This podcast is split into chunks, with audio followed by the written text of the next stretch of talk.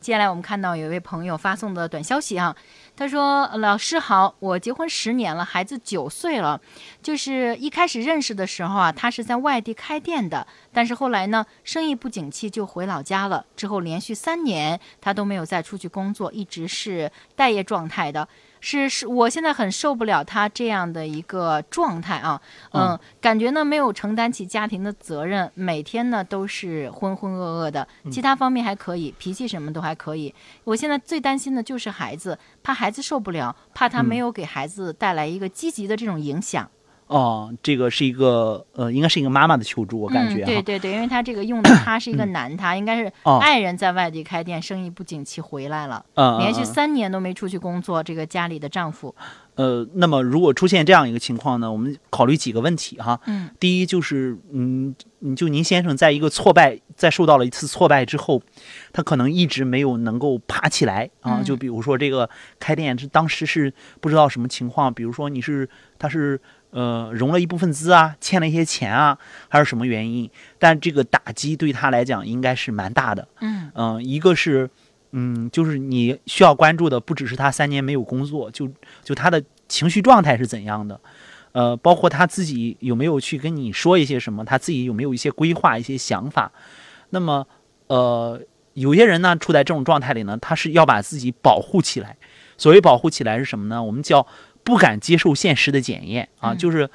他会有一种以前你看我自己是老板啊，然后呢，现在呢，你看，呃，怎么我我我现在就是呃要过这种生活，我为什么要去工作啊？我一个月拿拿四五千块钱，我觉得还挺不甘心的啊。然后呢，因为我以前怎么怎么样，他始终在以前里啊，在以前里出不来啊，这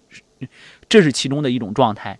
那么还有一种就是，嗯，我们管这种。现象或者这种，嗯，你爱人的这种状态呢，叫退行啊，就是说他退在一个地方，他觉得很安很安全。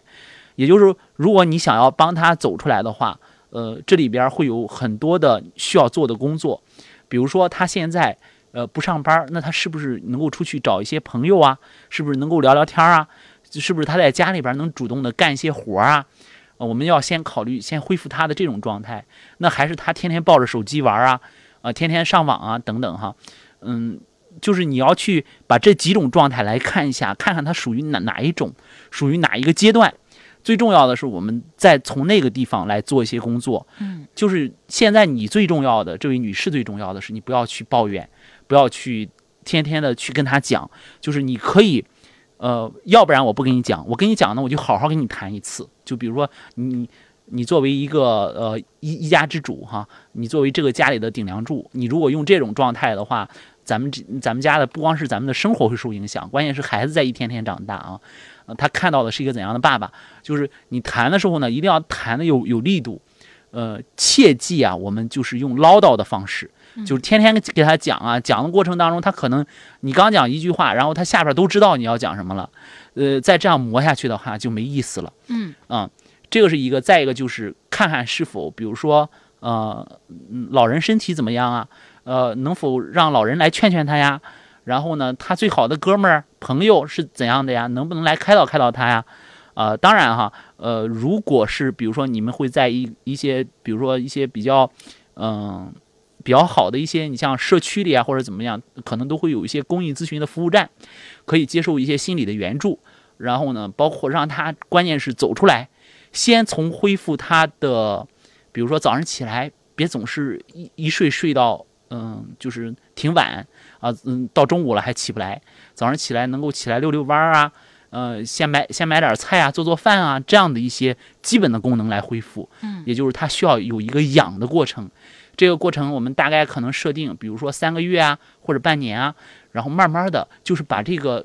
目标啊设的具体一点，来帮助你的爱人。就是你在这个地方，嗯，光去讲他不出去或者怎么怎么样，这个对他来讲是一个不断的重复的这样的一个过程。也就是你光讲是没有意义的，最重要的是你要去做一些切实可行的有意义的事儿。嗯嗯，其实除了这个女士在内心当中去抱怨自己的这个爱人，比如说三年没有工作哈，除了经济方面的一个原因的话，我觉得这个父亲哈，如果三年都没有出去工作，在家里你又做了些什么呢？在家里担当的是什么样的一个角色？色哈。嗯，现在的社会的发展，很多女士她们除了去照顾家庭，还要去冲锋陷阵工作。而有一些先生在没有工作的时候，是不是也可以担当起一个奶爸的职责呢？我们身边有很多成功的男士，他们会急流勇退，等到自己的孩子出生的时候，他们为了陪伴自己的孩子，担当起了奶爸的这样的一个责任哈。甚至是有一些这个非常成功的人，他们也会为了孩子，这两年的时间里，我相信他绝对不仅仅只是停止了工作，停止了赚钱，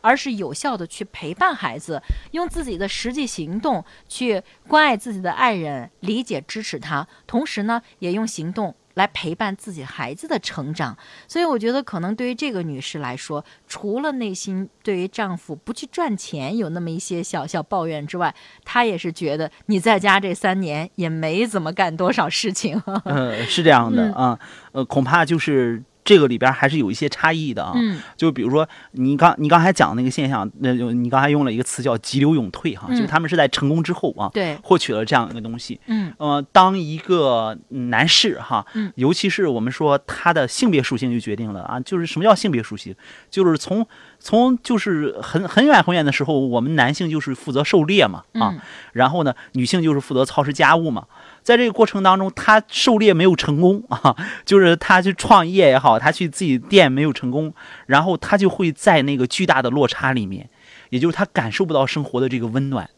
呃，我刚才所说的这些呢，就是希望这位女士能够听明白是一点，就是能够帮助你的先生慢慢的去恢复这种他的对于生活的这种感觉，也就是他有可能一下把他冻住了，然后呢，这个温度太低了，比如说一下从个。那个三十来度，一一一下跌到了零下二十多度，哈，就是就就从东北啊一一下跑南方去了，他受不了。然后呢，怎么办呢？只能说慢慢的去过渡它。过渡的过程当中，一个要有耐心，再一个要有方向。当然，你如果觉得太累了，你完全可以去发发脾气，跟他讲，你说你这样下去我受不了，你这样下去孩子都交给我，然后呢你也什么也不管，咱怎么也得。呃，老百姓经常讲一句话，我很认可，叫我你可以没有本事，但是你得有有个奔头啊，咱生活得有个奔头。我觉得这是非常认可的，就是嗯，你不管我我们是去嗯，就是打打工啊，干点零活啊，我们还是干什么，至少每天我们都是在干的，